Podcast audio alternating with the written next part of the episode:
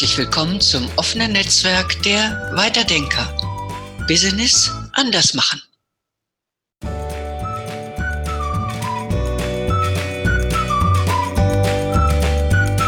Ja, hallo und herzlich willkommen bei unserem nächsten Weiterdenker-Talk. Ich begrüße heute, wir haben heute ein sehr besonderes Thema und vor allen Dingen, wir haben heute einen sehr besonderen Gast. Ich begrüße heute Wolf Lotter, Mitgründer des, ich denke, jedem bekannten Wirtschaftsmagazins Brand 1 und Chefkolumnist dieses Wirtschaftsmagazins. Heute sprechen wir über sein jüngst erschienenes Buch Zusammenhänge, wie wir lernen, die Welt wieder zu verstehen. Kurz noch äh, zu mir, zu meiner Person als Interviewerin heute in diesem Gespräch. Mein Name ist Katharina Daniels. Ich begleite Unternehmen bei Kommunikationsprozessen, in Veränderungsprozessen und Transformationsprozessen. Ja, Herr Lotter, spannen wir, Sie spannen in Ihrem Buch und ich möchte gerne Sie in diesem Gespräch und unsere Zuhörenden so ein wenig in einem Pfad durch ihr Buch hindurchführen. Und ähm, dass auch unsere Zuhörenden einen Eindruck kriegen, wie der Bogen ihres, ich sag mal, wie ihr Gedankenbogen über dieses Buch verläuft. Sie spannen hier in ihrem Buch den grundlegenden Bogen einmal von einem grundlegenden Verständnis dessen, was bedeutet Kontextkompetenz überhaupt, und zwar Zunächst mal über eine historisch-kulturelle Konnotation. Dann gehen Sie weiter.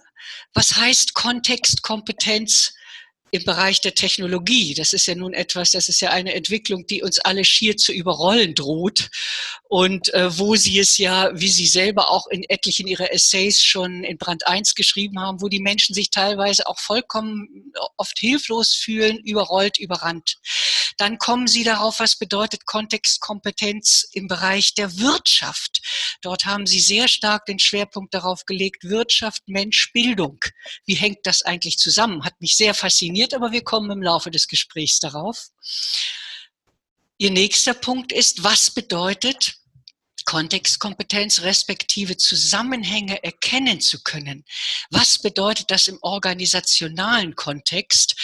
Und äh, da muss ich zugeben, dass das für mich natürlich auch nochmal ganz besonders aufregend war, weil ich ja in diesem Bereich auch arbeite, Unternehmen zu begleiten. Und äh, dort für mich in diesem Kapitel, in dem Sie sich da hineinbegeben, so aufschlussreiche Gedanken und Ideen waren, dass ich dachte, wow, da äh, wirst du demnächst Dinge auch für dich äh, schauen, dass du die übertragen kannst auf dein eigenes Portfolio. Ja, bis sie dann sozusagen den Bogen des Verstehens dessen, was Zusammenhänge herstellen und Kontextkompetenz bedeutet, sie spannen ihn dann bis zu einem zeitadäquaten Humanismus. Steigen wir ein. Sie schreiben, die Unterzeile Ihres Buches heißt, wie wir die Welt wieder verstehen lernen. Es ist ja heutzutage doch ein, sage ich mal, ein großes, also teilweise auch Geheimnis darum, wir, was heißt denn wir überhaupt? Wir leben ja in einer sehr fraktalen Gesellschaft. Äh, mit sehr unterschiedlichen auch gesellschaftlichen Formationen von der intellektuellen Wissensmitte, sage ich mal, über die traditionelle Mitte aus noch aus dem Industrialismus, äh, aus der Industriezeit, aus dem Industriezeitalter bis hin, ja, man muss es so sagen, zum prekären Dienstleistungssektor. Es gibt auch weiterhin ein sehr zersplittertes Wir im Bereich der Generationen wo ja häufig auch die Geschichte ist, dass die Jungen sich von den Alten missverstanden fühlen und umgekehrt. Vielleicht ganz kurz, dass Sie mal ganz kurz auf dieses Wir einsteigen, bevor wir dann den Pfad durch Ihr Buch beginnen, gemeinsam zu begehen. Sehr gern, Frau Daniels. Danke für die Einladung zunächst mal. Ähm, wir bedeutet für mich in der Tradition der Aufklärung und des Humanismus eine nüchterne Gemeinschaft von Menschen, die ihre Angelegenheit nüchtern, aber selbst regeln. So, das ist äh, etwas ganz anderes, als wir unter dem Begriff Gemeinschaft und Wir-Gefühl verkauft bekommen, politisch, kulturell auch. Äh, es ist geradezu eine der wichtigsten Aufgaben in der Polarisierung unserer Zeit und eine der wichtigsten Aufgaben, um wieder einfach wieder auch mal klar zu sagen, es muss eine offene und vielfältige Gesellschaft sein, die sich auf einiges einigen kann für einige Zeit, ja, nichts auf Dauer, aber die ihre Grundlagen nüchtern betrachtet, ohne ständig zurückzufallen in diese Idee, äh, dass das Wir alles regelt. So, mhm. äh, im Grunde genommen ist es sozusagen die Abgrenzung eines liberalen Wir zu einem äh, paternalistischen Wir. Mhm. Ja? Mhm. Äh, und das ist der eigentliche Kernkonflikt äh, in einer Kultur der Wohlständigkeit. In der Wohlständigkeit kann man zwei Dinge tun. Das eine ist, die Wohlständigkeit dazu verwenden, dass der Wohlstand weiterhin sich entwickeln kann, qualitativer sich entwickeln kann. Das ist ein ganz wichtiger Punkt. Oder aber man kann sagen, dieser Wohlstand ist einfach vom Himmel gefallen und äh, ich liefere mich sozusagen mehr oder weniger schicksalshaft, äh, aber wohlig und in Scheinsicherheit dem Gefühl aus, dass andere sich um mich kümmern. Äh, dieses ist naturgemäß eine Illusion, die immer wieder enttäuscht wird, eine politisch genährte Illusion aller politischen Organisationen, ganz besonders aber derer, die man Populisten nennt, Identitäre nennt, und auch natürlich der identitätspolitischen Gruppen, die das ja auch tun und die auch immer wieder äh, äh, Bereiche so formulieren, dass sie sagen, es gibt eine für dich zurechtgezimmerte Gemeinschaft mit zurechtgezimmerten Wahrheiten, in der es keinen Zweifel und keine Widersprüche mehr gibt und in der bist du geborgen in dieser Welt. Das ist Unsinn. Ich bin ein Vertreter einer einfachen und überschaubaren Emanzipationsidee und die besteht darin, dass man so viel wie möglich von dieser Welt verstehen kann, um sich selbst entscheiden zu können äh, in der jeweiligen Situation, ob man einen Prozess mitträgt oder nicht oder einen neuen noch viel besser aufsetzt und äh, als Bürger nicht nur an etwas teil hat, das ist ja schon ein verräterischer Begriff, ja. sondern tatsächlich auch etwas vorgibt und etwas schafft. Ja? Teilhabe ist nur der Anfang. Ja, äh, dann geht es um aktive Gestaltung und es geht um aktives Anbieten äh, von Gemeinsamkeiten. Und dazu müssen wir zunächst einmal die Punkte ordnen, um die wir uns eigentlich verständigen müssen. Das Wir sozusagen muss sich in einer Welt der Vielfalt und Unterschiedlichkeit und in der wir lernen, die Komplexität zu erschließen und nicht zu reduzieren auf ein mhm. simples Wir oder Gemeinschaftsgefühl oder andere Dinge auch.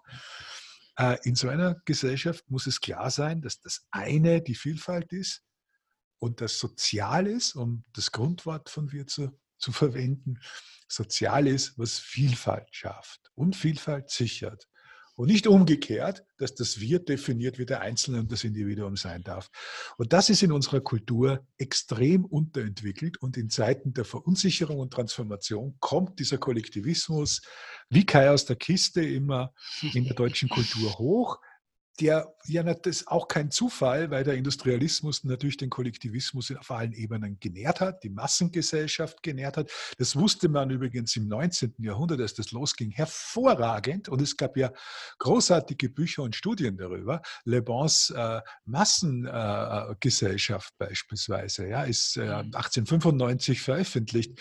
Äh, auch was Marx über die Masse und das Kollektiv gesagt hat. All diese Dinge sind ja evident wir glauben, wir unter Anführungszeichen glauben sozusagen, wir könnten uns ins Amalgam äh, des, einer Gemeinschaft äh, flüchten, die es nie gegeben hat. Ja? In gewisser Weise sind Sie ja mit dieser äh, Definition, die Sie eben gemacht haben, äh, dass wir einmal aus einer liberalen Perspektive gesehen und dass wir aus einer paternalistischen Perspektive aus gesehen, äh, öffnet für mich so ein wenig das Verständnis, die liberale Perspektive ist auch eine der Vernunft. Sie haben in Ihrem Buch irgendwann dieses wunderbare Zitat von John Maynard Keyes, äh, die Ruhe der Vernunft. Ja. Fand ich wunderschön. Und äh, das Paternalistische, was wir ja auch häufig bei jetzt, wie Sie gerade eben sagten, auch bei identitären Bewegungen und so weiter und so fort finden, ist etwas, was sich im Grunde genommen auf die reine, ungefilterte Emotion bezieht das Wir, sprich ummantelt in diesem Moment den Einzelnen, lässt ihm in dem Moment gar keine Möglichkeit mehr, äh, von sich aus selbstbestimmt, da werden wir im Laufe des Gesprächs noch darauf kommen, selbstbestimmt in das hineinzugehen, was ihm wichtig ist auf dieser Welt, sondern geborgen zu sein unter einem großen, warmen, aber eben auch erstickenden Mantel des emotionalen Wir. Damit würde ich gerne gleich auf äh, jetzt auf das erste Kapitel einschwenken. nämlich dieses Kapitel, was heißt eigentlich die Fähigkeit, Zusammenhänge herzustellen im kulturhistorischen Kontext? Gehen wir von der Gegenwart aus. Wir ja. leben in einer Zeit, in der wir dermaßen überschüttet werden von Informationen, dass häufig auch die Gefahr besteht, und ich glaube, das ist eine sehr evidente Geschichte, dass Information Wissen und Bildung sträflich durcheinander gebracht werden. Ob Sie sich dazu, ob Sie dazu was sagen könnten? Ich würde gerne zur Gemengelage grundsätzlich was sagen. Ja. Wir haben immer gelernt, dass wir Komplexität reduzieren und nicht erschließen. Und in der Wissensgesellschaft, die der Industriegesellschaft folgt, das ist die Zeit der offenen Gesellschaft, der zivilgesellschaftlichen Arbeit, äh, der Netzwerkökonomie und der mhm. Netzwerke, die ja schon realiter da sind, geht das nicht mehr. Weil, und das ist ja auch dieses Gefühl, dass uns Informationen wie Sie gesagt haben, derart überfluten und überlagern, mhm. äh, ist ja ein Gefühl, das ja auch daraus kommt, dass wir keine kulturellen Werkzeuge entwickelt haben, um Komplexität zu erschließen, nur, nur welche zu reduzieren. Wir sind es gewohnt, dass wir gesagt bekommen, das ist richtig, das ist richtig, das ist falsch. Ja, mhm. also dieses, äh, dieses sehr universalistische Denken, alles auf einen Nenner bringen, die Einheitsidee, das Vereinheitlichen, das sind natürlich Dinge, die kommen aus einer Zeit und aus einem kulturellen Kontext, in dem es nötig schien, und natürlich auch der Fürsorge der Machthaber gemäß äh, nötig war, Dinge klar auszugeben. So, und jetzt sind wir in einer Welt, in der es Unterschiedlichkeiten gibt, in der es unterschiedliche Wahrnehmungen von Kultur gibt, von Sexualität, von Religion, von Spiritualität, von Arbeit, von Arbeitsplätzen. Und, in der, und das wird als Bedrohung wahrgenommen, zunächst einmal. Mhm. Komplexität wird ja immer, Vielfalt wird immer als, als Bedrohung wahrgenommen. Und äh, in der finden sich natürlich Menschen, die nur das Denkwerkzeug der, der Komplexitätsvereinheitlichung oder Reduktion mhm. äh, gelernt haben, nicht zurecht und dann sagen sie, weniger ist mehr. Und das ist natürlich Unsinn. Also in der ganzen Evolutionsgeschichte war weniger nie mehr, sondern umgekehrt wird ein Schuh draus. Äh, Vielfalt ist die Grundlage sozusagen aller Entwicklungen, seien es jetzt äh, evolutionäre Entwicklungen oder wirtschaftliche Entwicklung, Innovationen sind natürlich Vielfalt, ja, die etwas hinzufügen, die nicht sich zufrieden geben mit der Begrifflichkeit der Alternativlosigkeit oder, oder so absurden Ideen wie der Ewigkeit. Ja, das ist etwas, was äh, ja auch dazu zur alten Welt gehört, wo man eine Entscheidung für immer abnimmt. Und, und, und natürlich ist das alles verbunden mit religiösen und sehr alten, archetypischen Vorstellungen von Welt und Mensch und, und richtig und falsch.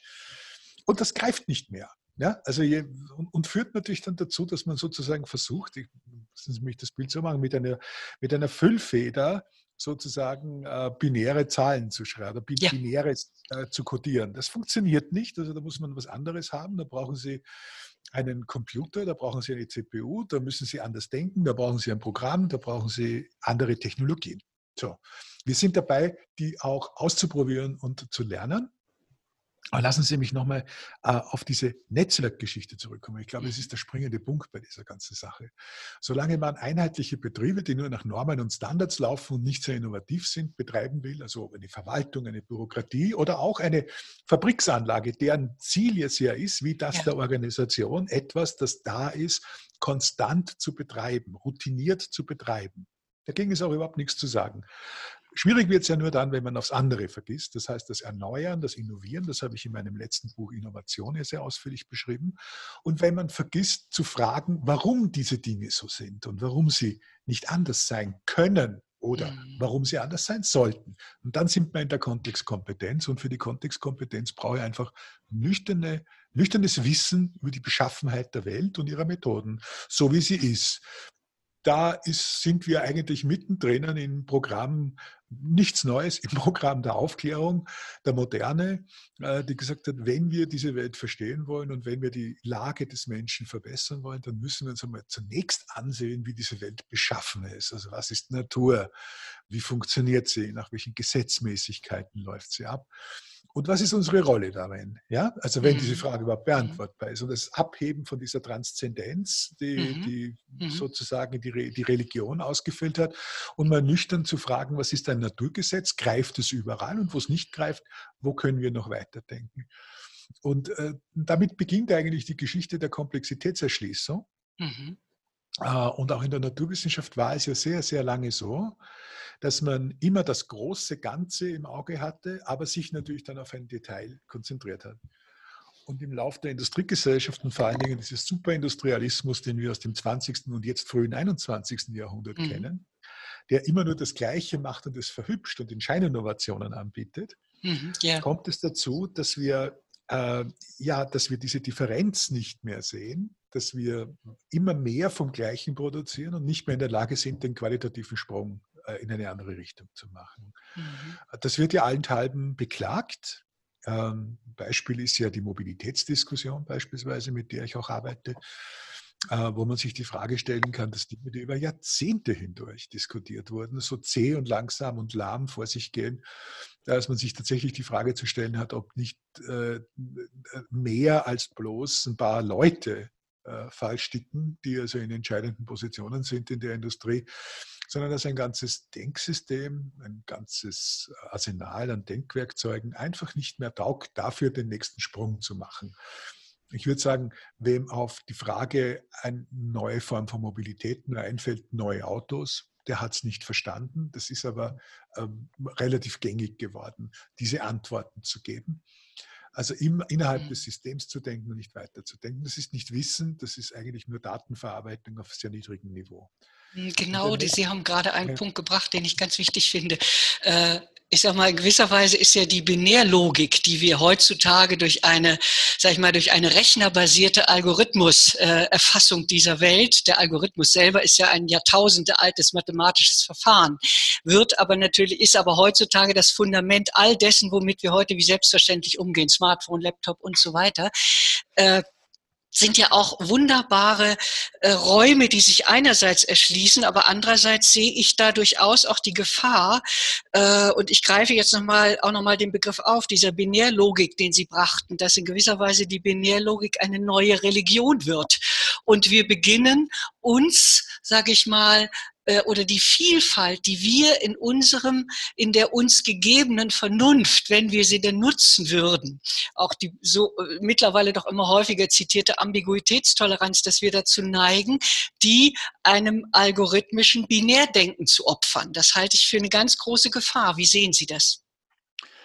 Also ich glaube zunächst einmal, dass man äh, die Sache ganz einfach entzaubern kann. Man kann ja. mal aufhören zu sagen, es gibt sozusagen im Digitalen eine große Gefahr und es gibt sozusagen in, der, in dem Rückwärtsdenken ähm, im Denken des, äh, der, der, des Abendlandes dann die Antworten darauf auf einer Metaebene. Das mhm. ist schlicht unser Werkzeug. Ein Algorithmus ist der Werkzeug, mit dem wir ganz genau. konkret umgehen und das sind Computer auch, das ist die ganze Digitalisierung. Aber Digitalisierung wird ja als Digitalismus verkauft.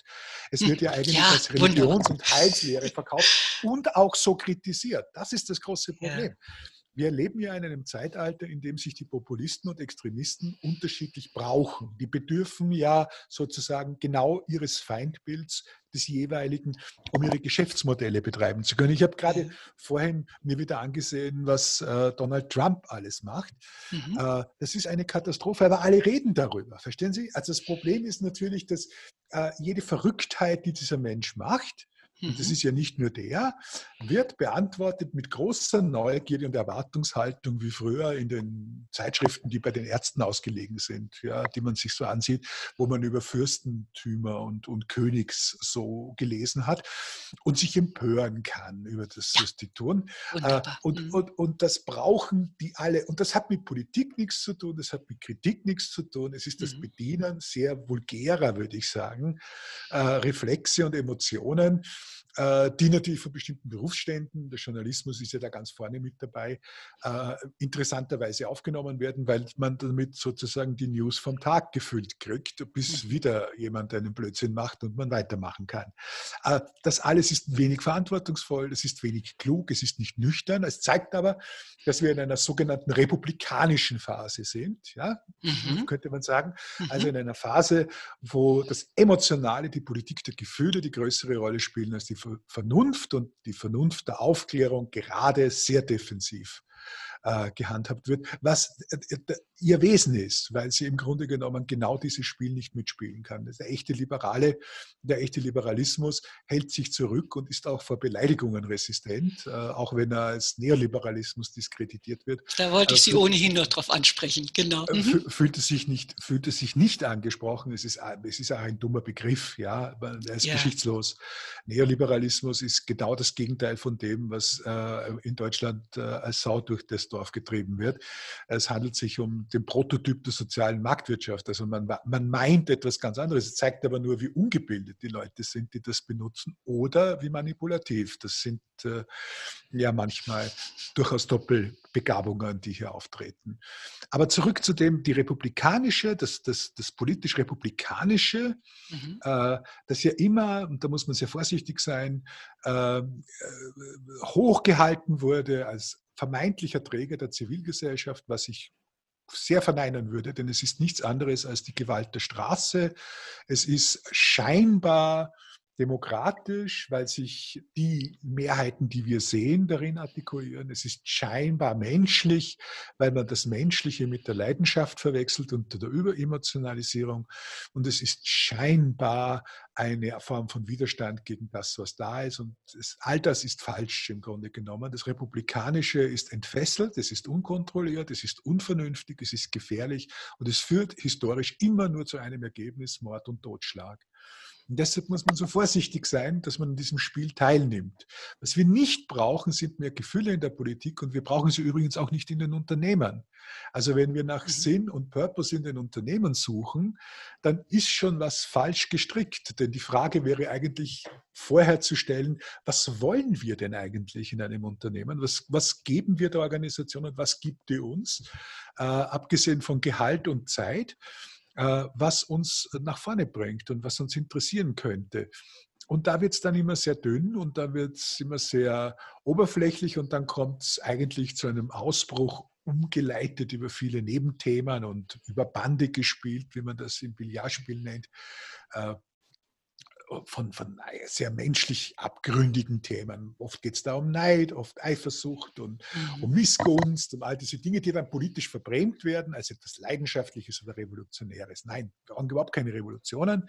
Wir brauchen eine Politik der Vernunft. Und eine Politik, eine vernünftige, coole Politik ist genau das, was wir brauchen. Also mehr liberale Politik, mehr liberalistische Politik, mehr freiheitsorientierte Politik und weniger leidenschaftliches Gequatsche. Äh, das mit dem Leidenschaft, da sprechen Sie mir dermaßen aus der Seele. Ich ärgere mich immer zu kreuz und zu quer, äh, wenn es in Unternehmen heißt oder wenn dann, sag ich mal, aus der Beraterszene an Unternehmen herangetragen wird, äh, wenn ihr eure Aufgabe mit Leidenschaft erfüllt. Ich pflege dann immer zu sagen, überlasst doch die Leidenschaft lieber Romeo und Julia. Sie hat in einem genau. Unternehmen nichts zu suchen. Ja, ich komme damit auf einen Punkt, äh, wo wir auch wo ich gerne mit Ihnen den Pfad gleich in das nächste Kapitel, das Gewebe der Welt schlagen möchte. Sie sagen, Emotionen haben in Unternehmen nicht zu suchen. Ich würde das gerne ein wenig äh, variieren in der Aussage. Ich denke, ungebändigte, nicht von der Vernunft gebändigte Emotionen haben dort nichts zu suchen. Ich glaube, Emotionen, wenn sie klug eingesetzt werden, können ein guter Indikator sein für etwas, ob etwas falsch oder nicht falsch läuft. Was Sie jetzt adressiert haben, auch gerade in den heutigen populistischen Bewegungen, die sich ja auch äh, hochbedauernswerterweise über etliche Regierungen hinweg erstrecken, vom zitierten Trump bis hin zu Orban und, und, und. Dort wird eine unreflektierte, ungebändigte Emotion ja noch regelrecht geschürt. Eine Emotion, ja. was wir jetzt ja übrigens auch erleben in den Widerstandsbe Widerstandsbewegungen, in Anführungszeichen, gegen die Pandemieauflagen wo auch eine pure, ungefilterte, äh, ja, ich sag mal, da könnte man fast sagen, im Hegelschen Sinne, eine tierische Emotion durchbricht, ich bin dagegen oder ich bin dafür. Und das ist meines Erachtens immer ein ganz, ganz großes Problem, wenn wir in diese Falle hineinschlittern, zu sagen, ich bin dagegen oder ich bin dafür. Dazwischen gibt es nichts, darüber gibt es nichts und darunter gibt ja. es auch nichts. Ich denke, genau da kommt, und damit möchte ich jetzt mit Ihnen in dieses Kapitel, was mich sehr fasziniert hat, alles hat mich fasziniert an diesem Buch, aber hier habe ich noch mal so viel für mich rausgezogen, ähm, wo Sie sagen, die Fähigkeit, Zusammenhänge herzustellen. Es ist ja eine sehr, wie gesagt, eine edle, also ich möchte wirklich als auch mal den Begriff nochmal des Edlen reinbringen. Es ist für mich eine edle Vernunft. Und Sie sagen, das korreliert mit unserem Gehirn. Ich habe es mal so ein bisschen so für mich übersetzt, das Gehirn als Gatekeeper, wie wir diese Welt verstehen. Ja. Äh, ne, Sie haben ja auch Aldous Huxley dort zitiert. Ob Sie da mal so ein bisschen einsteigen könnten. Äh, mhm was bedeutet Lernen, was bedeutet Denken, was bedeutet Handeln und Entscheiden, immer unter der äh, umrahmenden Frage, wie kann es uns gelingen, Zusammenhänge zu erkennen und sie uns nutzbar zu machen. Also sind wir wieder bei der großen Frage Komplexität reduzieren oder erweitern. Huxleys ja. Gedankenexperiment besteht im Wesentlichen ja auch in den Pforten der Wahrnehmung darin, dass er sagt, das Gehirn ist grundsätzlich, weiß alles, was es im Universum gibt. Das muss man natürlich als Bild verstehen. Ja? Mhm, ja. Also es, äh, was so viel bedeutet wie es ist in der Lage, alles zu verstehen. Äh, aber, und das ist ganz entscheidend, äh, äh äußere Einflüsse äh, reduzieren, versuchen es immer zu reduzieren, diese Wahrnehmung zu reduzieren. Und es mhm. ist, ist sein Vorschlag, auch wiederum als Gedankenexperiment, äh, das mit Drogen aufzulösen und äh, sozusagen Bewusstseinserweiterung via Drogen vorzunehmen. Aber auch das ist schiefrig gedacht, das können Sie mit der Aufklärung natürlich auch machen. Aufklärung ist eine Wunderdroge, ist eine hervorragende Droge. Und die funktioniert im Grunde genommen ja durch das beständige Zweifeln. Das ist sozusagen ein Zündstoff. Hat ja schon Descartes gesagt. Der Zweifel ist ja, der Beginn genau. jeder Weisheit. Genau. Und äh, dieses Wissen darum, dass man zunächst einmal konstruktiv zweifelt und fragt, was gibt es denn noch? Neugier ja. und Zweifel verbindet. Neugier und Zweifel, also die gehen ja tatsächlich Hand in Hand, nämlich Wunderbar. ein freundliches Hinterfragen der Zustände und Umstände, und dann versuchen, äh, möglichst äh, zu sehen, welche Möglichkeiten es sich, sich ergeben. Eines wissen wir mit Sicherheit. mit, Sicherheit wissen wir, dass die Menschheit immer Lösungen gefunden hat auf Probleme, die evident waren. Nicht sofort, nicht gleich, nicht immer just in time, mhm. aber äh, letztlich haben wir herausgefunden, dass Denken die einzige Möglichkeit, Experiment, Nachdenken, Komplexitätserschließung, das sind ja die Techniken der Komplexitätserschließung, dazu führen, dass man Erkenntnis gewinnt, neue Erkenntnis gewinnt, die man anwenden kann fürs Leben. Mhm. Und in diesem Kontext ist es natürlich wahnsinnig wichtig, dass wir aufhören zu glauben, dass die Dinge so gesetzt sind, wie sie sind. Und das tun ja. wohlständige, fürsorgliche Gesellschaften sozusagen von selbst. Sie tun so, als ob es ganz normal ist, dass wir irgendwann mal nach dem Studium anfangen zu arbeiten oder mit nach der Schule anfangen, eine Lehre zu machen, eine Ausbildung und dann kontinuierlich ein Arbeitsleben haben. Kontinuität ist wahnsinnig wichtig. Und da wird, glaube ich, was missverstanden, nämlich die Kontinuität, die es braucht, um tatsächlich in Ruhe das, sich auf das konzentrieren zu können, was man will. Äh, das hat materielle Implikationen, gar keine Frage. Da kann man über das Grundeinkommen reden und andere Dinge. Aber man kann auch über andere ökonomische äh, Systeme im Sozialwesen denken, nicht nur über das Grundeinkommen. Es gibt viele Möglichkeiten, da nachzudenken. Und wenn die Angst draußen ist, finden sie dann immer aber noch Menschen vor, die in ihrer Sicherheit nicht wissen, was sie wollen. Und das muss man sich natürlich dann schon überlegen. Also es ist äh, alles nachweislich so, dass die Menschen äh, dazu kulturell erzogen wurden, ihre Möglichkeiten nicht auszuschöpfen, mhm. äh, sondern mhm. in einem in einer bestimmten, in bestimmten Rahmen gesetzt zu bleiben. Äh, wenn einem das bewusst ist, ist das völlig okay. Also wenn ich zum Beispiel sage, ich bin Buchhalter irgendwo mhm. und das ist ein ehrenwerter und toller Beruf, dann möchte ich, dass dieser Mensch, mit dem ich das vereinbart habe, Buchhaltung macht und nicht mhm. morgen Lyrik. Ja? Mhm. Äh, wenn aber der Mensch, der Buchhalter ist, glaubt, dass sozusagen das alles ist auf der Welt ja. für ihn und, und, und das nicht bewusst tut, sondern das einfach immer nichts, sich nichts anderes einfallen hat lassen, da fangen eigentlich die unglücklichen Biografien an. Also die unbewussten Biografien, glaube ich, sind die unglücklicheren Biografien letztlich, mhm. weil sie möglicherweise erlauben, dass man 30, 40 Jahre sich der Illusion hingibt, dass alles in Ordnung ist. Und dann kommt auf einmal der Crash. Ja. ja? Mhm. Und dann ist die Enttäuschung und die Fallhöhe enorm. Äh, und das äh, erleben wir überall da, wo Transformation tatsächlich in der Praxis wirkt, in den ja. Industriebereichen, die man nicht mehr so braucht, in den vielen, vielen Bereichen, die denen folgen. Das erstreckt sich ja längst auch auf den Dienstleistungsbereich. Ähm, es gibt ja diese, diese mehr oder weniger populären Studien, äh, über die Frage, wie viel heute schon Automation, digitale Automation einsparen kann an Arbeitskräften mhm. in einzelnen Branchen. Äh, ich bin ein großer Anhänger dieser Fry-Osborne-Studien geworden, mhm. weil man sich genau durchliest. Also Fry und Osborne, die beiden großartigen Forscher, die das 2012 oder 2013, ich weiß es nicht mehr genau, veröffentlicht haben und dabei festgestellt haben, dass sie sagen, 50 Prozent der, der damals evidenten Jobs waren mit damaliger Technologie eigentlich schon überflüssig. Und äh, das sind natürlich enorme Werte. Und wenn Sie genau hinschauen, sehen Sie, dass das dann ja auch passiert. Also es gibt dann halt durch staatliche Intervention manchmal eine Verzögerung. Äh, ich war gerade vor einigen Tagen, hatte ich das Vergnügen mit den großartigen Leuten, die den Transformationsprozess in der Lausitz von der Kohle hin zur ah, Wissensgesellschaft ja. äh, äh machen. Ja, da kenne ich auch äh, jemanden, der den begleitet ja, hat. Mhm. Ja, ganz, ganz großartige Leute und, und sehr kluge Leute. Und das sind die Praktiker der Wissensgesellschaft. Die, die wissen auch, dass es nicht so ist, dass man sozusagen ehemalige Industriearbeitsplätze dadurch ersetzen kann, dass man neue Industriearbeitsplätze schafft. Das ist eine mhm. Illusion. Also das ist jetzt so, eine, so ein gängiges Muster ist, wir gehen raus aus der Kohle und wir gehen rein in die Tesla-Fabrik. Ja, mhm. das ist mhm. natürlich Nonsens. Sondern tatsächlich geht es darum, äh, die Menschen, die in der Lausitz und anderswo. Das ist ja nur ein Musterfall. Äh, da wird es Gegenden und Regionen geben, da wird es noch viel heftiger passieren.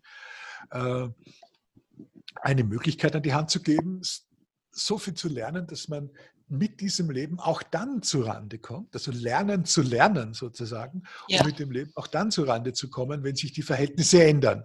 Und nichts anderes ist natürlich Selbstbestimmung. Da sind wir bei einem Kernwert der Aufklärung. Was kann denn Selbstbestimmung denn sonst sein, als dass ich mich der Abhängigkeit von Obrigkeiten entziehe, aber doch bitte nicht in die nächste Systemabhängigkeit gehe. Das ist ja das, was die Industriegesellschaft getan hat. Sie haben zwar den Landvogt abgelöst und den, Gutspo und den Gutsbesitzer abgelöst, aber sie haben ihn ersetzt sozusagen und nicht nur durch den Chef der Fabrik, das ist gar nicht so das Allerwichtigste, sondern durch die Abhängigkeit, bestimmte Dinge so und nicht anders tun zu können und zu glauben, es gebe kein anderes Leben. Also durch die Unfähigkeit zur Transformation. Und auch dieser Zusammenhang muss uns klar sein. Also wenn eine Abhängigkeit die nächste ablöst, dann genau, genau das ist für mich ein sehr wichtiger Punkt haben wir nichts gewonnen. Das ist ja auch gerade auf die Technologie bezogen, aber noch eine ganz kurze Geschichte, das hat mich gerade so angesprochen, äh, weil ich diese Geschichte mit der Lausitz auch sehr intensiv verfolgt habe und dort ja auch eine große, ich komme jetzt nochmal auf den Begriff, äh, den Sie vorhin sehr kritisch betrachtet haben, aber es war, denke ich, schon so eine große kollektive Kränkung bei dieser Bevölkerung ja. auch da war. Auf einmal hieß es, oder ich sag mal, es kam bei den Leuten so an im Zuge dieser ganzen Geschichten, wir brauchen keine Kohlebergwerke mehr und so weiter, sie, sie sind schlecht für die Umwelt. Ja, ist richtig. Aber für die Menschen dort kam natürlich an, ja, ist denn alles, was ich in diesem Leben getan habe, schlecht gewesen? Bin ich ja. denn nichts mehr wert? Und ich glaube, das ist eine ganz wichtige Geschichte. Ja. Dieses Gefühl, dieses Empfinden eines Menschen für den eigenen Wert. Ich glaube, das ist ja. auch etwas, äh, was in diesem ganzen Kontext mh, hm, da wir das gerade gestreift haben, Umweltbezogenheit oder, die, oder den Bezug auf die Umwelt, aber auch eben den Bezug auf das Individuum. Wie empfindet das Individuum solche Entwicklungen und wie kann es gelingen, dass Menschen und da haben Sie den sehr schönen Begriff ja schon eingeführt im Rahmen der Selbstbestimmung, äh, ihren eigenen Wert in einem ganz ohne Frage auch oft schmerzlichen Prozess wiederentdecken. Mhm. Also es gibt, es, es gibt äh, genau zu diesem Thema äh, unendlich viele Beobachtungen äh, in der Industriegesellschaft schon vorher, aber da werden sie dokumentiert. Äh, der Entfremdungsbegriff bei Marx ist einer, ja. der uns hier zu denken geben sollte. Ich denke da immer an die Winterreise, an die ersten zwei Zeilen. Schuberts mhm. Winterreise beginnt mit den Zeilen, fremd bin ich eingezogen, fremd zog ich wieder aus. Das ist ein Zustand, den der Mensch in der Industriegesellschaft, in der Massengesellschaft kennt. Er weiß gar nicht mehr, wozu das führt, was er tut. Vielleicht weiß er, am Ende steht ein Auto, aber er weiß sozusagen den Gesamtzusammenhang dessen, was er tut, immer weniger, weil er ja nur einzelne Arbeitsschritte höchstens überschaut. Und jetzt kommt auch noch die digitale Automation, die ein wo wir vor den Systemen stehen, die man zu Recht, wenn man genau hinsieht, als Blackbox erkennt, wo man ja. überhaupt nicht mehr weiß, was da drin vorgeht und mit wem und was und wo. Das kann ja von den meisten nur mangels Wissen darüber, was da passiert, also ein Bildungsdefizit gemutmaßt werden. Und dann haben wir natürlich völliges, ein Flatline der Entscheidungsfähigkeit. Also wir sind überhaupt nicht mehr in der Lage zu sagen, wir wollen das oder wir wollen das nicht, sondern wir sind eigentlich nur mehr in der Lage zu konsumieren und mitzutun und zu schauen, dass wir in einem System bleiben, das wir nicht mehr verstehen, dass wir auch dementsprechend nicht mehr verändern können und nicht mehr mhm. gestalten können, sondern indem wir nur noch äh, Teil des Spiels sind. Und das hat überhaupt nichts mit irgendwelchen sinistren Verschwörungstheorien zu tun, sondern ist natürlich auch Teil eines selbstgemachten Bildungsproblems, weil uns das ja. genügt. Und nicht nur ja. der Fabriksarbeiter. Ja? Äh, äh, ich, ich habe nie äh, daran geglaubt, dass jemand, der in einer Fabrik arbeitet, über sein Leben weniger gut entscheiden könnte als ein Akademiker. Das ist nicht der Fall. Das ist, eine, das ist Selbstdeutschung meistens der Akademiker. Aber in beiden, Fällen, in beiden, Fällen, ist es ja. so, dass äh, es eine Neigung dazu gibt, es sich so einfach zu machen und zu sagen, äh, was kann ich denn noch machen aus meinem Leben? Ich muss ja. doch auf das bestehen. Und das äh, erkennen wir auch. Also studieren ungefähr 15.000 Leute Kunstgeschichte, obwohl es nur 10 Jobs gibt pro Jahr. Ja und 14.980 äh, äh, beklagen sich dann, dass sie keinen Job bekommen haben oder was anderes machen müssen. Äh, und das gibt es natürlich jetzt umgelegt bei Kohlearbeiter, bei Stahlarbeiter, bei Autoarbeiter und, und, und, und. Und es wird es demnächst geben bei Verwaltungsangestellten, bei Leuten, die Sachbearbeiter sind, auch bei Handwerkern, die zum Beispiel nichts Originales und nichts Originäres schaffen, nichts Meisterliches schaffen, Unterscheidbares schaffen. Also kurz bei allen die in der Automation, die ja mhm. enorm und von selbst in der Lage ist, etwas zu herzustellen, ja. zu schaffen mhm. und zu reproduzieren. Also alle, die nur reproduzierbare und, und äh, Arbeit leisten oder auch nur reproduzierbare Bildung haben und nichts mehr eigenes haben, werden unter dieser Transformation selbstverständlich zu den Verlierern zählen. Das ist gar keine Frage. Das ist der, die überwältigende Anzahl der, der Menschen. Und es hat äh, ja im Grunde genommen, es erwischt ja nur immer Einzelne. Ja, es gibt ja eine Ungleichzeitigkeit auch noch in diesem ja. Milieu ja. und in den Prozessen. Es erwischt Einzelne und jeder glaubt, er ist jetzt nicht dabei. Mhm. Aber die allermeisten werden dabei sein. Und es lässt sich nicht verhindern, indem wir sagen, okay, wir drehen jetzt die Geschichte zurück und wir gehen wieder lustig ins Jahr 1840 oder 1780, als zu Beginn der, der, der, der, äh, der industriellen Revolution, sondern es wird nur funktionieren, indem wir uns den Herausforderungen stellen und sagen, die Ausbildung und die Bildung muss etwas sein, was Wandelbarkeit ermöglicht. Alles andere ist nicht humanistisch, ist nicht menschenfreundlich. Das muss klar werden. Und wenn wir nicht in der Lage sind, das, was wir tun, auch anderen dann zu erklären, dann haben wir genau die Probleme, um die sich sozusagen mein Buch dreht. Das sind, äh, das sind dann die Fragen. Der Konrad Paul Lissmann, Wiener Philosoph, hat das ja so unglaublich toll gesagt. Er hat gesagt, Wissen, dieser Grundstoff der Wissensgesellschaft. Wissen ist etwas, was man verstanden hat und erklären kann. Ja. das sind die beiden Dinge, um die es geht. Also nicht nur etwas haben, was man dann als Herrschaftswissen für sich herträgt oder als Geheimwissen für sich herträgt und patentieren lässt, sondern was man auch erzählen kann, was man teilen kann. Und da sehen Sie schon, da braucht es ganz andere Vorstellungen von Eigentumsbegriff, von Schutz auch, von Originalität, von Originalität. Also es ja. muss auch gegen Copycats gehen, die heute so ja. zahlreich sind und alles klauen. Ja. Äh, äh, das alles gehört zusammen und ist eine unglaubliche Arbeit fürs 21. Jahrhundert, aber eine unglaublich tolle Arbeit, weil wir im Grunde genommen tatsächlich die Welt im besten Sinn neu erfinden können damit. Ja? Indem wir verstehen, wie die Dinge jetzt einmal sind. Also nicht visionär und auch keine Utopie, halte ich beides für gar nicht zielführend, sondern einfach mal das, was aus dem, was da ist, was zu machen und das zu verstehen und das zu durchdringen und das aus der jeweiligen Situation heraus zu nutzen. Ich denke, das Verstehen bezieht sich auch sehr stark, äh, da komme ich jetzt auf äh, Ihren Pfad im Buch, wo Sie Zusammenhänge erkennen, in äh, dort betrachten im Bereich der Wirtschaft, der Ökonomie. Und ich glaube, das ist auch eine ganz wichtige Geschichte. Wirtschaft ist immer noch für viele Menschen etwas, die vermeintlich akademisch elitären Schichten vorbehalten ist. Ja, davon verstehe ich ja nicht wirklich was, was sich da alles im Hintergrund tut. Und Sie haben einen sehr faszinierenden, ich hatte auch, bis, also muss ich auch ganz ehrlich sagen, da war ich bisher äh, ebenfalls, ich sag mal, auf diesem etwas schrägen Denkpfad, dass ich den Begriff der Bildung immer mit einem rein humanistischen, äh, mit einer rein humanistischen über die Menschheit und über die Zeitläufe hinweg sich entwickelten Verlauf kommen, äh, sage ich mal, assoziiert haben. Sie sagen, Bildung hängt sehr stark und auch sehr stark mit Ökonomie zusammen. Das war für mich ein ganz faszinierender Gedanke, ob Sie den mal ausführen. Also ich glaube, dass man nicht selbstbestimmt und gleichberechtigt sein kann, in welcher Form des, und des Begriffs auch immer, in welcher Ausprägung des Begriffs auch immer, wenn man seine ökonomische Abhängigkeit nicht abgelegt hat. Das heißt, nicht auch über seine Ökonomie frei verfügen kann. Das ist etwas, was ich versuche seit vielen Jahren immer äh, gerade darin zu transportieren, wo die Leute sich grundsätzlich für, ich sage jetzt mal, unternehmerische Prozesse interessieren, äh, aber sehr schnell sind bei der Idee, dass es eigentlich um eine äh, ja, dass es eigentlich eine antiökonomischen, einen antiökonomischen Ansatz gibt und man eine völlig neue Wirtschaft bräuchte. Nein, das braucht man nicht. Man muss nur verstehen, wie die alte funktioniert. Oder was heißt alt, wie die gegenwärtige funktioniert. Was haben wir denn? Äh, wir haben ursprünglich ein und das ist in den Köpfen kulturell immer noch verankert und in der Welt so verankert, darüber wird so geredet.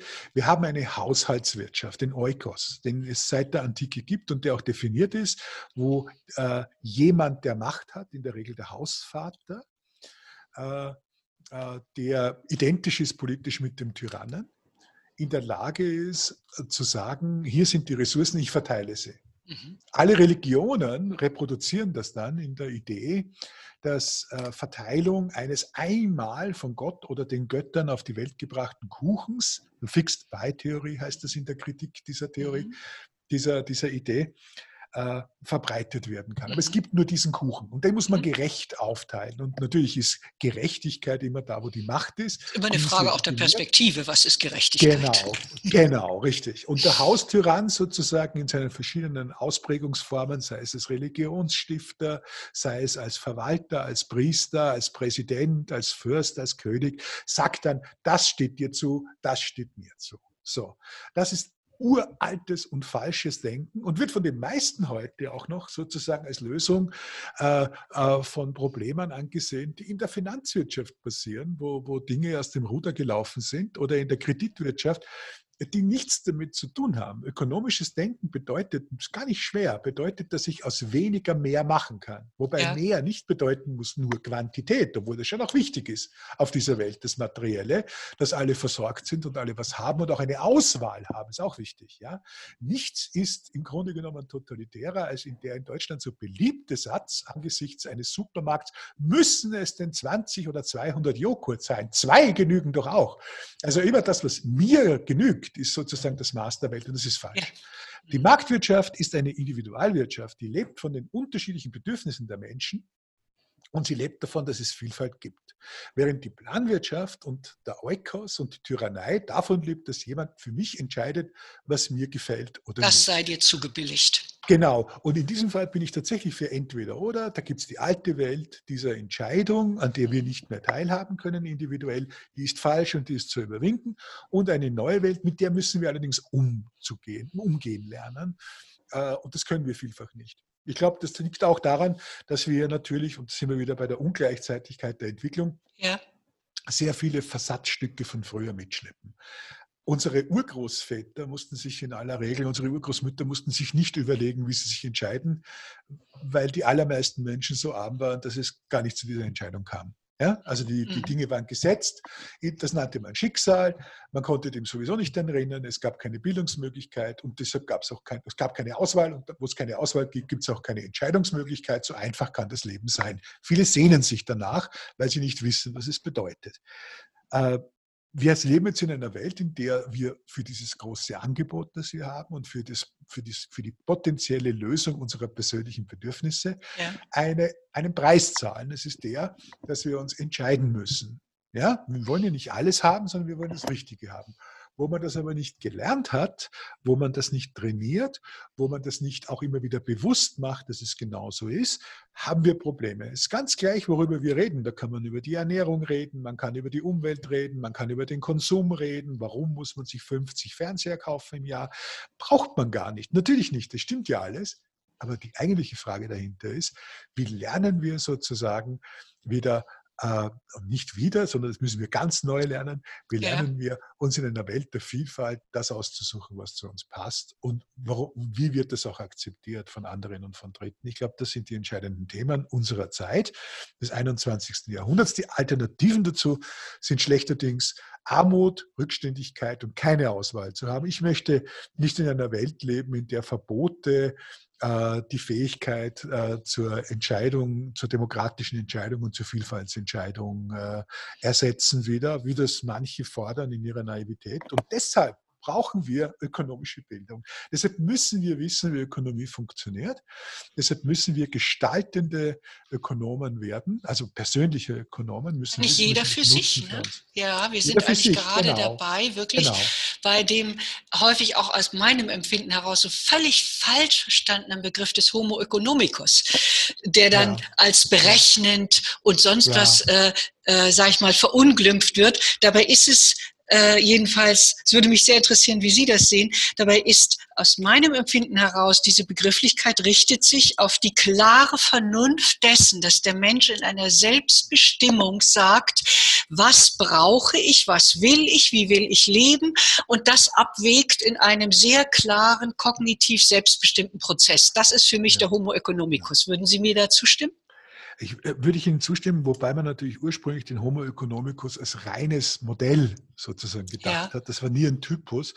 Er wurde dann sozusagen zu einem, äh, zu einem politischen äh, äh, Modell, ja, ja so wie ja. Der, der, Begriff des Kapit der Kapitalismus mhm. ein mhm. politisches, eine rein ideologische Konstruktion ist, die es überhaupt nicht gibt. Es gibt, äh, wenn Sie sich mit Wirtschaftsgeschichte beschäftigen, gibt es, äh, ich glaube, die UN hat da mal vor vielen Jahren, ich habe das von, von Werner Abelshauser, dem Wirtschaftshistoriker, 750 verschiedene Varianten, deutlich voneinander unterscheidende Varianten des, der Marktwirtschaft, also ja. 740, 750 Kapitalismen, die reichen von stark staatlich beeinflussten Modellen. Wie China, so, ne? Ja, mhm. China, äh, Japan, ja, mhm. also im Grunde ja. genommen, was die, was die Chinesen machen, also ob, man, ob das gefällt oder nicht, ist ganz nah an dem, was Japan äh, mit dem MITI-Ministerium gemacht hat, viele Jahrzehnte ja. lang. Das heißt, es gibt eine staatliche Steuerung sozusagen vieler Bereiche gewünschte Branchen, weniger gewünschte Branchen.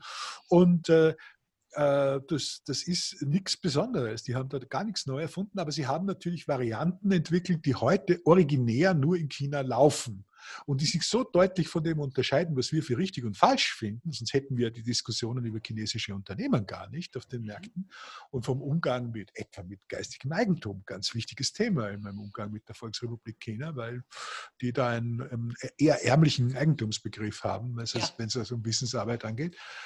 Äh, all diese Dinge sind wichtig, die muss man wissen. Äh, Fernand Braudel, der französische Historiker, hat sich einmal beschäftigt mit der Dynamik des Kapitalismus und hat also den schöne, die schöne Phrase äh, äh, hinterlassen, die aber wirklich auch die Zauberformel ist der ganzen Veranstaltung. Der Kapitalismus, wenn das etwas ist, ist eine, äh, eine Vielzahl an Kniffen, Tricks, Wissen, Erfahrungen, Situativen, ja, Zusammenhängen letztlich mhm. Äh, zu dem, was man tun kann und nicht, wenn man mit anderen Leuten umgeht. Damit wären wir schon äh, mitten in dem Thema, wie drückt sich das, die Fähigkeit, Zusammenhänge zu erkennen, im konkreten organisationalen Kontext aus. Äh, dort gehen Sie ja sehr intensiv in Ihrem Kapitel auch ein auf die Thematik, die ich sehr interessant finde. Wir leben ja heute in einer Zeit, in der häufig gesagt wird, ja, äh, und wo ich meine immer, also Konkurrenz und Wettbewerb werden miteinander vermischt, das würde uns zerstören. Und Sie sagen, es gibt eine Form von Wettbewerb, der existenzsichernd ist, gerade auch in der Organisation, wenn Sie da mal näher drauf eingehen würden. Also wir haben, wir haben das merkwürdige Gefühl, dass äh, wir in Harmonie aufgehen sollten in den Unternehmen und das ist ein absur absurder Gedanke. Unternehmen sind heute schon nicht, Organisationen sind heute nicht so wenig wie Parteien, da fällt es uns nur eher auf, weil da wird öfter mal gestritten, sind natürlich keine harmonischen Körper, sondern sie bestehen aus unterschiedlichen Interessen. Interesse ja. ist ein ja, genau. wesentliches genau. Wort. Dazwischen sein, genau. Genau, mhm. das ganz, ganz wesentlich ist. Es geht also nicht um das Kompatibelmachen äh, von allen im Sinne von äh, gleich machen, sondern es geht um das kompatibel machen im Sinne von in einem Rahmen miteinander arbeiten, auch an den gleichen Zielen, aber bewusst zu wissen, dass man dafür einen Kompromiss eingehen muss und sich bewusst zu machen, was da zu tun ist. Je mehr, äh, also mir Kernüberlegung sozusagen des Buches war ja, dass wir in Silos denken, in Fachabteilungen und dass wir, ja. man kann es nicht anders sagen, auch immer mehr Fachidioten haben, ja. die sich untereinander gerade noch mit Mühe und Not verstehen, aber anderen schon nicht mehr sagen können, worum es geht. Das ist eine fatale Situation. Der Heinrich von Bierer, der Siemens-Vorstand, mhm. der ehemalige, hat das mal sehr schön in einem Interview, ich glaube mit dem Manager-Magazin gesagt, wenn Siemens wüsste, was Siemens weiß, das heißt, eine große Organisation. Ja, das ist ein geflügeltes Wort geworden, ja. Genau, genau. Also eine große Organisation trifft ja nicht nur auf Siemens zu, das ist ja sogar ein großer Fortschritt, dass man das bewusst als Siemens-Chef ausspricht. Äh, weil man einfach nicht mehr weiß, was die linke und die rechte Hand miteinander zu tun haben und vor allen Dingen, was viel schlimmer ist, wo man das seine geistigen Ressourcen nicht mehr nutzen kann. Mhm. Also seine Wissensressourcen nicht mehr nutzen und nicht mehr austauschen kann und damit auch nicht mehr diese Ressource Wissen einbringen kann in das Spiel, dass es sich von selbst vermehrt durch den Austausch. Ne? Das ist Gilbert Probst, ein Schweizer, äh, Schweizer äh, äh, Wirtschaftsprofessor, der das ja so schön gesagt hat, Wissen ist die einzige Ressource, die sich durch Gebrauch vermehrt, weil wir lernen etwas, wir erfahren etwas, wir tauschen etwas aus und dann kommt ein anderer auf eine andere Idee und, äh, und setzt das fort. So, diese Sichtweise mhm zwingt fast dazu, dass wir Organisationen nicht denken als Harmoniekörper, wo es gerade darum geht, dass alles vereinheitlicht wird, sondern die Unterschiedlichkeiten klar zutage treten und dass die informalen Strukturen, die es in jeder Organisation gibt, zurückgehen. Einfaches Beispiel. Fast jede Organisation hat heute einen unglaublichen Kodex und ist unglaublich gut und nachhaltig und moralisch Wunderbar. genau. Und die Wände der CSR-Abteilungen biegen sich nach außen so gut. So. Tatsächlich ist es anders, wie wir wissen, äh, in fast jeder Organisation. Und man tut das eben, um eine bestimmte Vorstellung von richtig und falsch im Marketing zu erfüllen und auch in der Selbsterstellung des Unternehmens. Man heuchelt. Ich sage es, wie es ist. Äh, äh, tatsächlich gibt es eine ganz andere Struktur in den Unternehmen, die wir eher aus dem Dieselskandalbereich kennen, oder ja. aber eine, die vielleicht gar nicht so skandalös ist, aber ganz anders als das, was behauptet wird.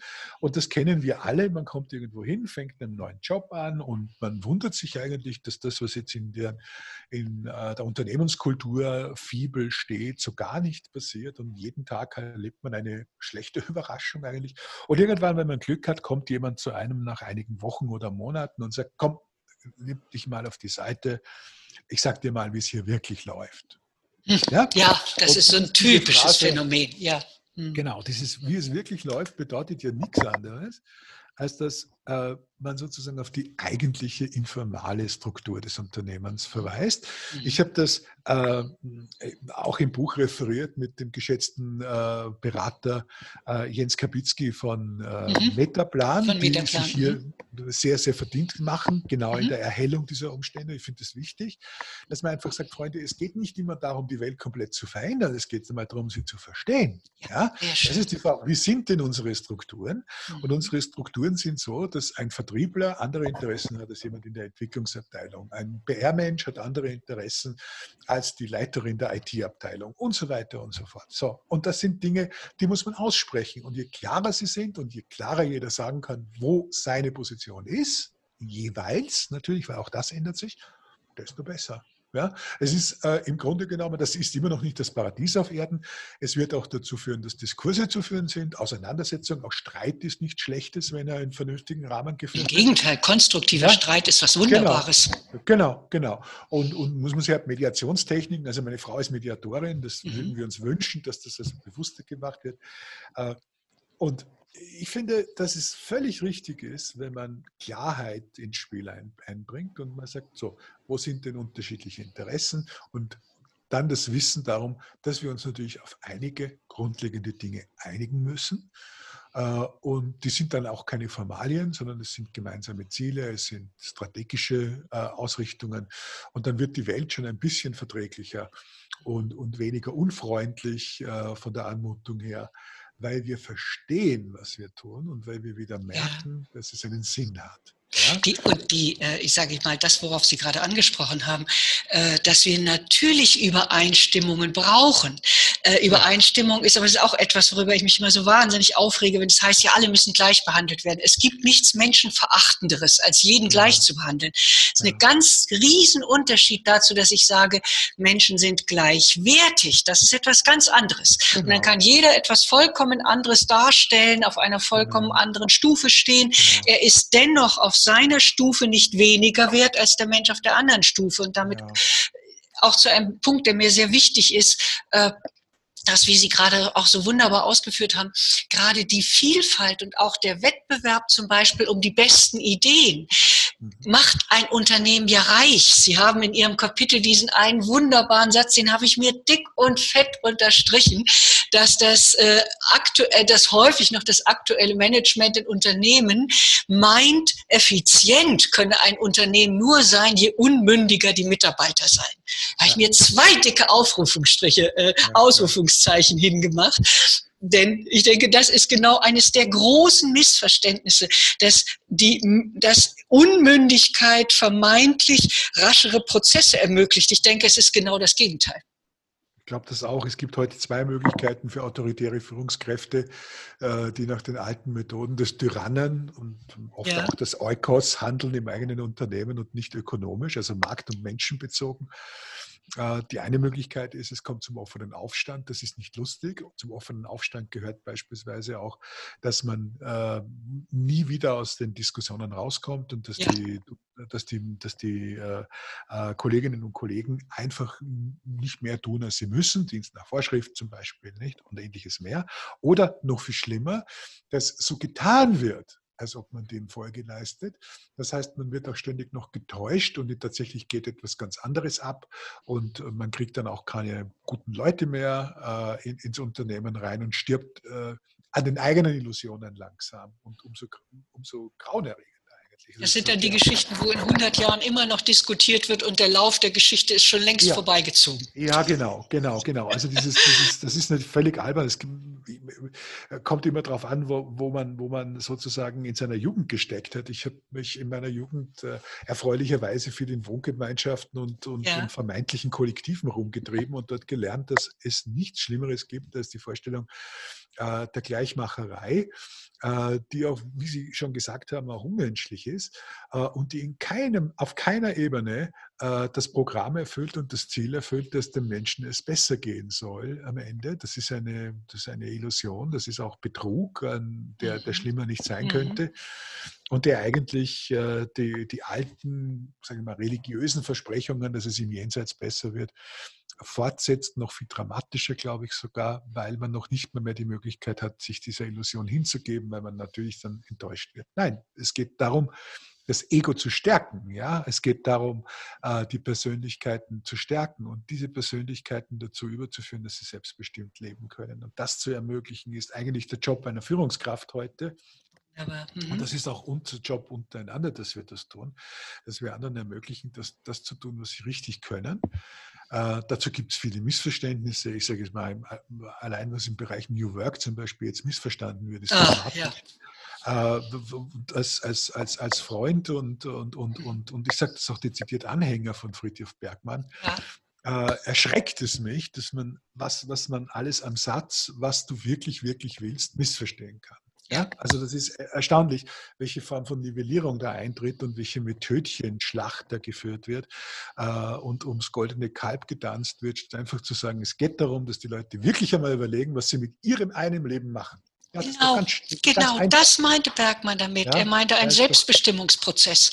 Selbstbestimmungsprozess, genau. Also ja. nicht, nicht, nicht äh, ein neues Fass aufmachen, mit Richtig. dem man dann also mit 50.000 neuen Phrasen irgendwelche Seminare äh, füllen kann. Äh, und, und, und, eigentlich ändert sich nichts. Ja? Und eigentlich und ändert sich da, nichts, ja. Es ändert sich doch was, ich muss, muss es korrigieren. Es, gibt, es gibt kein Problem, mit der Moralisierung von Themen heute. Ja. Äh, in dem Moment, wo Moral im Spiel ist, ändert sich die Qualität. Wenn ja, Sie kommen in Ihrem Buch auch einmal darauf zu sprechen. Das ja. wollte ich sowieso dann noch, das hatte ich ja. noch äh, mir notiert, dass ich Sie unbedingt darauf ansprechen wollte, über den feinen, aber einen sehr entscheidenden Unterschied zwischen Ethik und Moral. Ja, also ich würde ich würd, ich würd Ihnen jetzt einen Vorschlag machen, machen wir mal materielles und moralisches. Als, ja, gut. So eine alte Geschichte. Wenn, wenn Gewerkschafter früher verhandelt haben, äh, für ihre Leute wusste jeder, die verhandeln so gut wie es geht. Mhm. Und die Arbeitgeber auf der anderen Seite haben auch so gut verhandelt äh, und haben sich vielleicht ganz gut mhm. verstanden mit dem jeweiligen Verhandlungskontrahenten oder, oder mhm. Wettbewerber mhm. persönlich. Aber jeder hat seine Positionen eingenommen. Es ging um etwas Materielles. War nicht optimal, aber so war es. Und es war durchschaubar. Jeder wusste, dass er, wenn er nachgibt, sozusagen zieht ihn der andere noch ein Stück rüber. Okay, gut. Das ist, äh, das, das, ist, das ist allerdings immer noch ein sehr demokratischer und aufgeklärter Prozess im Vergleich zu dem, was jetzt kommt. Jetzt moralisiert man die Themen. Man sagt, es ist nicht so, dass man, äh, wenn man dem anderen nicht gibt, was der verlangt, seine eigenen Positionen sichert, das ist die alte Welt, sondern man ist schlecht. Man ist moralisch verkommen, man ist mhm. schlecht, man mhm. gehört zu den Bösen, im Notfall sogar zu den Menschen, die die Welt vernichten wollen und ähnliches mehr. Das ist ein klassischer Extremisten-Speech, äh, der da ständig geführt wird. Also Redenextremisten natürlich, Fanatiker ja. der religiösen Art und der politischen Art formulieren so. Es geht immer um Leben und Tod. Es kann um nichts weniger gehen. Das ist die Formel der Moralisierung. In der mhm. Moralisierung geht es eigentlich darum, dass ich meinen Standpunkt, der in einer ganz nüchternen, in einem Interessenstandpunkt stattfindet. Ich möchte natürlich lieber mehr Geld verdienen als weniger. Ja, ich möchte dabei. Ja, wer möchte das nicht? Genau, weniger arbeiten als vorher. Und ich möchte im Übrigen meine Ruhe haben. So, mhm. okay, so gut alles das geht, das ist, das ist alles ganz wunderbar äh, und das ist auch alles legitim und alles richtig. Und dann kommen, wenn wir, wenn wir das sozusagen auf die moralische Ebene heben, ja. wird die Frage gestellt, äh, all das, was ich jetzt gesagt habe, wird dann sozusagen äh, formuliert unter dem, unter dem Rubrum, die Welt geht unter, wenn ich das nicht bekomme. Wenn ich nicht mehr mhm. verdiene, geht es der Welt schlecht. Und das, diese, diese Übersprungshandlung, die, die ständig passiert, wo Menschen ihre eigenen Interessen missverstehen mit den Interessen der Welt, der Gesellschaft, von allem, dieses Wir, dieses, dieses ja. moralisierende Wir, das ist das, was ich gemeint habe. Das moralisierende Wir ist omnipräsent in dieser Gesellschaft. Es ist omnipräsent, wenn jemand von Gemeinschaft und Gemeinschaftssinn spricht. Und es ist so gefühlt. Es kann nicht sagen, warum ich habe ein gutes gutes Gefühl, wenn es so ist, aber mhm. ich kann es nie definieren. Und wenn ich es nicht definieren kann, wenn ich es nicht erklären kann, dann findet es nicht statt. Äh, äh, es gibt äh, zu Recht im Wittgensteins äh, berühmten ja. Satz, ja, worüber man nicht ja? Äh, reden kann, darüber kann, sollte man darüber schweigen. schweigen. Was man ja. nicht erkennen kann, darüber sollte man auch schweigen. Ja? Das ist kein Wissen, das ist dann Feelings, Politik der Gefühle, führt zu nichts Gutem, sollte man wissen. Und äh, das ist, glaube ich, ein Grundzusammenhang unserer Zeit. Äh, und äh, da braucht es sozusagen diesen Kit des Humanismus, um das wieder zu, wieder zu entdecken, der nicht mit Gefühl, Menschlichkeit nicht als Gefühl, sondern Menschlichkeit im Sinne von, was nützt den Menschen? Was nützt ihnen? Ja, verstanden hat. Also immer die Frage, was kommt denn dabei raus im Grunde genommen bei dem, was mhm. ich tue und denke? Mhm. Was kommt für mich und was kommt für andere dabei raus? Und nicht äh, dieses Vortäuschen falscher Tatsachen, wo ich dann sage, wenn du das tust, dann wirst du gottgefällig, dann bist du wohlgefällig, dann liebt dich die Partei, dann liebt dich die Gemeinschaft. Und wenn du das nicht tust, dann stoßen wir dich aus. Ja?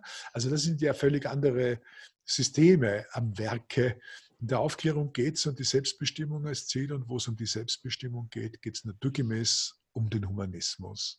Und Humanismus ist kein nebuloses Gebilde, sondern Humanismus sieht das Einzelne, die und den Einzelnen und seine Bedürfnisse und es strebt die Selbstbestimmung und die Selbstverwirklichung an. Das also Humanismus im Grunde genommen als eine Bewegung, damit sind wir auch schon zum Abschluss. Darf ich noch mal ganz kurz, bevor ich darauf noch mal, da hatte ich nämlich auch noch ein paar Ideen, wo ich, sich, wo ich Sie unbedingt darauf ansprechen wollte, aber noch mal eine Frage, noch mal ganz kurz einen Tick winzigen Tick zurück. Sie schreiben in Ihrem Buch, jedes Unternehmen könnte Reflexionstage gebrauchen. Ob Sie das noch mal ein ganz bisschen vertiefen würden? Ja, also die, damit meine ich nur mal zum Beispiel, da könnte man noch andere anführen, dass man sich äh, hinsetzen könnte und man sagen, wer sind wir eigentlich, was tun wir eigentlich? Mhm. Und bitteschön, können wir erklären, was wir tun? Das finde ich ja immer ganz, ganz wichtig. Es geht ja um die ganz profane Aufgabe in Zusammenhängen, zu sagen, das, was ich weiß, möchte ich gerne auch erklären können. Das heißt, welche Geschichte sehe ich in dem, was wir mhm. Organisation oder Unternehmen nennen? Das, was man das heute so gern als Narrativ beschreibt was man als Narrativ beschreibt, aber eben nicht ein Narrativ, das konstruiert ist von 50 Beratern plus dem Vorstand, die genau. dann von mhm. Und was dann wieder paternalistisch übergestülpt wird, sondern genau. eines, was von den Individuen im Unternehmen sozusagen in einem induktiven Prozess zu einem wirklich glaubwürdigen Narrativ führt. Ja, genau, so würde ich das sagen. Ganz wunderbar. Äh, wo man einfach sagen kann, ich kann den Portier genauso gut fragen wie die Kantinenchefin, wie ja. die Leiterin der PR, wie den Vorstand, wie die Aufsichtsrätin etc. etc. Ich kann jeden Einzelnen fragen in seiner Rolle, in seiner Funktion, erzählen mir was. Und es muss nicht das Gleiche sein. Jeder wird eine andere Perspektive auf diese Organisation haben und das ist ja gut so. Wir sind ja in Märkten, ich sage jetzt mal, wenn ich jetzt da wieder mit dem Kopf äh, des ökonomisch Interessierten äh, Menschen denke, ja. dann müsste ich in saturierten Märkten erfreut sein, dass ich nicht 0815 denke, sondern dass ich differenziert denke, dass ich komplexitätserschließend denke. Ja. Saturierte, Saturiertheit heißt ja immer an einer Sache genug. Ja, das ist alles. dieses Satte, das, was das auch ganz schnell ja. müde wird. Ja, ist ja auch kein Wunder. Wir kriegen ja ständig das gleiche Zeug vorgesetzt in ja. unterschiedlichen Farben äh, und eigentlich immer der gleichen Geschmacksrichtung. Es ist nur einmal rot und dann sagen sie, das ist Erdbeer und das ist Banane, aber in Wirklichkeit ist alles derselbe Käse. Und ja. tatsächlich, und das ist das, das ist das Dilemma der Konsumgesellschaft. Das Dilemma der Konsumgesellschaft besteht nicht im Konsum und im Materialismus. Das ist gar nicht so das, das Wesentliche dabei. Das Dilemma besteht darin, dass wir nicht mehr differenzieren können, was uns besser schmeckt und was uns weniger schmeckt, wo, was wir wollen wollen und was wir nicht wollen. Es ist, ist ein Anschlag auf unsere Differenzierungsfähigkeit. Und das ist, glaube ich, das zentrale Problem, äh, mit dem wir zu kämpfen haben. Und dem werden wir natürlich nicht gerecht, indem wir sagen, wir, wir verbieten jetzt alles und dann bleiben am Schluss nur mehr die berühmten zwei Joghurts über, mhm. äh, sondern dem kann man nur gerecht werden, indem man die Menschen selber entscheiden lässt und diesen Prozess bewusst macht und auch einfordert, zu sagen, was ist dir denn jetzt in der Sekunde wichtig, was hättest du gern? Und so entwickelt sich die Welt. Sie entwickelt sich nicht, indem wir die Rahmen enger setzen, sondern indem wir alles ein bisschen weiter aufmachen und vertrauensvoll und voller Zutrauen miteinander umgehen und eben nicht als Kontrolleure und als äh, äh, jemand, der menschenbändiger ist. Und das, das wollen wir nicht haben. Wir wollen keine Menschenbändiger. Also im Grunde genommen könnte man sagen, so jetzt kommen wir, äh, wir zwei bewegen uns jetzt auf dem Pfad durch Ihren Buch zum Abschluss. Äh, ich fasse mal so ein bisschen zusammen, wie ich, ich sage es jetzt mal so, Sie können mich gleich korrigieren, wenn, wenn, wenn Sie es anders sehen. Humanismus und damit, das ist ja auch das letzte Kapitel in Ihrem Buch, in dem Sie sagen, neue Zusammenhänge entdecken, eben halt in einer Welt, in der wir heute sind und in einer Welt, die wir uns gegebenenfalls für morgen denken können. Und äh, da würde ich sagen, ich fasse das mal ganz kesch zusammen. Humanismus, äh, wenn ich sie, also so wie ich sie jetzt interpretiere, bedeutet die große Freiheit und zugleich die große Herausforderung, selbst zu denken und sich nicht freiwillig äh, Einordnungen und vermeintlichen äh, muss Dingen, ich muss das so und so machen, wie Sie es auch in dem letzten Kapitel, wo Sie Luther zitieren, das hat mich förmlich vom Hocker gerissen. Hier stehe ich und kann nicht anders und wo Sie sagen, das ist im Grunde ein Armutszeugnis, wenn jemand sagt, hier stehe ich und kann nicht anders. Ehrlich, Herr Luther, das hat mich echt vom Hocker gerissen. Da habe ich gedacht, Mensch, so habe ich das noch nie gesehen. Und ja, wenn Sie zum Ausklang unseres so wunderbaren Gesprächs zu dieser Geschichte nochmal auch so einen Ausklang selber machen würden. Humanismus, Humanität, Lingua Franca. Ja, äh, eine gemeinsame, eine gemeinsame Sprache ist Lingua Franca, sozusagen, die wir alle sprechen, äh, ist natürlich die Selbstbestimmung und die Entscheidung über das eigene Leben, das, was wir als Freiheit verstehen. Ja, also diese, mhm. dieses vielläufige, dieser vielläufige Begriff, auch etwas nicht tun zu dürfen oder zu müssen, uns auch die Dinge anzusehen, eine Auswahl anzusehen, uns nicht entscheiden zu müssen auf ein Entweder-Oder, sondern einfach zu sagen, ich habe noch nicht genug oder ich, um das entscheiden zu können, das Recht darauf, die Dinge äh, zu beobachten, ohne sie zu reduzieren und, und anzunehmen, die Welt so anzunehmen, wie sie ist und dann zu der gesetzten Zeit jeweils das zu tun, was ich mache. Das tun wir übrigens in Netzwerken die ganze Zeit. Also wenn ich jetzt Humanismus und Netzwerkgesellschaft passen hervorragend zueinander. Jedes Mal, wenn ich in ein Netzwerk gehe, muss ich natürlich meine Beziehungen sozusagen neu gestalten und muss mit Menschen, die ich nicht kenne in aller Regel äh, und die ich auch nicht dauerhaft wahrscheinlich treffen werde, eine Beziehung anfangen, yeah. eine Marktbeziehung, eine Geschäftsbeziehung, aber auch eine Kommunikationsbeziehung entwickeln. Mhm. Und dazu braucht man ganz einfach geländegängigere Menschen im Kopf. Ja, also das muss man sozusagen, der Allrad gehört nicht auf die Straße, sondern der gehört in den Kopf. Und das ist, äh, das ist das, was Humanismus ja tatsächlich kann. Es sagt eben nicht, äh, ich habe es in der Gegenüberstellung äh, von Stefan Zweigs wunderbarer Biografie äh, des Erasmus von Rotterdam, mhm. die ich ja allen zur Lektüre empfehlen möchte, gerade in Zeiten wie diesen, weil Erasmus von Rotterdam die große Figur war, auf die der Begriff Toleranz und Offenheit tatsächlich passt und die tatsächlich ja. das Mittelalter beendet hat aus meiner Sicht. Das hat nicht Luther getan mit seinem Hier stehe ich und kann nicht anders. Das war im Gegenteil genau das äh, Problem, das sich jetzt bis heute noch durchzieht, dass man einfach starrsinnig identitär eigentlich denkt. Mhm. Und eigentlich das Gegenteil von dem tut, das hat mich immer so überrascht, das Gegenteil von dem tut, was der Protestantismus ja tatsächlich auch will und was die Evangelischen eigentlich wollen, nämlich eben nicht den Dogmatismus sozusagen und auch nicht die Eindeutigkeit, die der Vatikan vorgibt, sondern durch die eigene Leistung, die jeweils eigene Leistung gottgefällig zu sein, ist ja eigentlich eine ganz wunderbare Idee. Das ist ja schon eine sehr aufgeklärte Idee. Da kann man aber nicht sagen, hier stehe ich und kann nicht anders. Ja, das ist sozusagen ein Widerspruch in sich selbst. Das ist meine Kritik.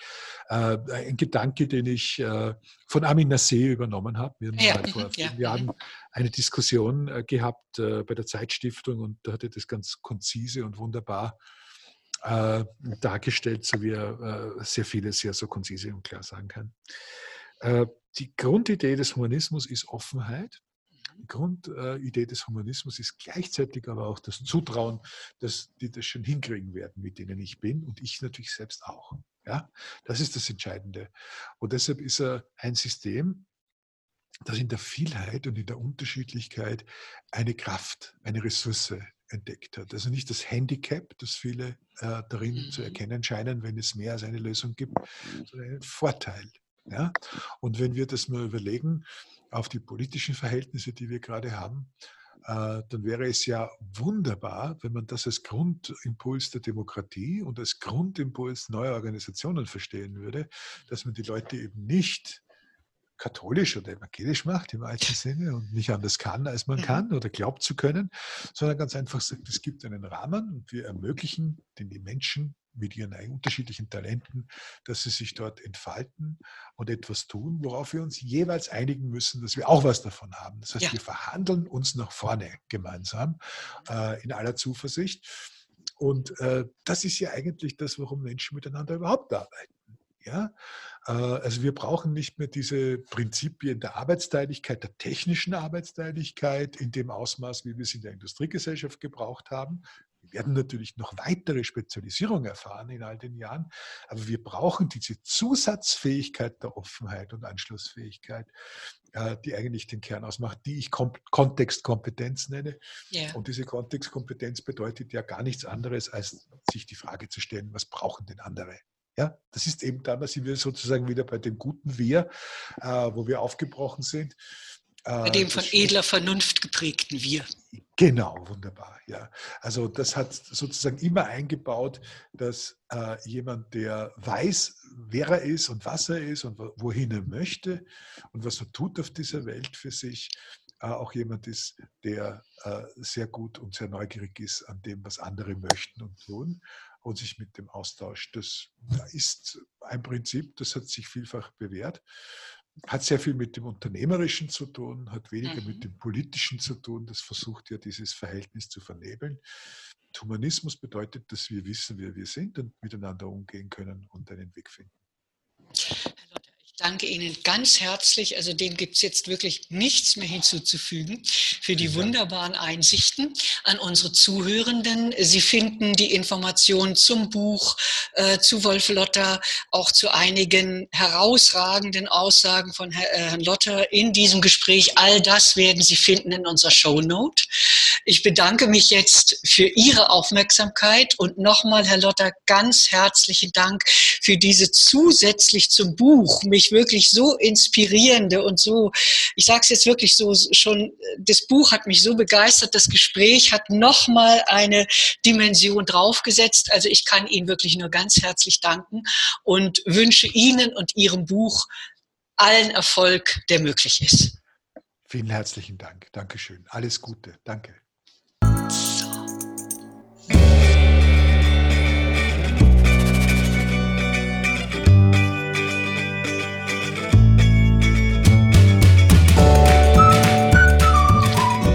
Das war Ihr Weiterdenker-Talk. Inspiration, um Business anders zu denken und anders zu machen.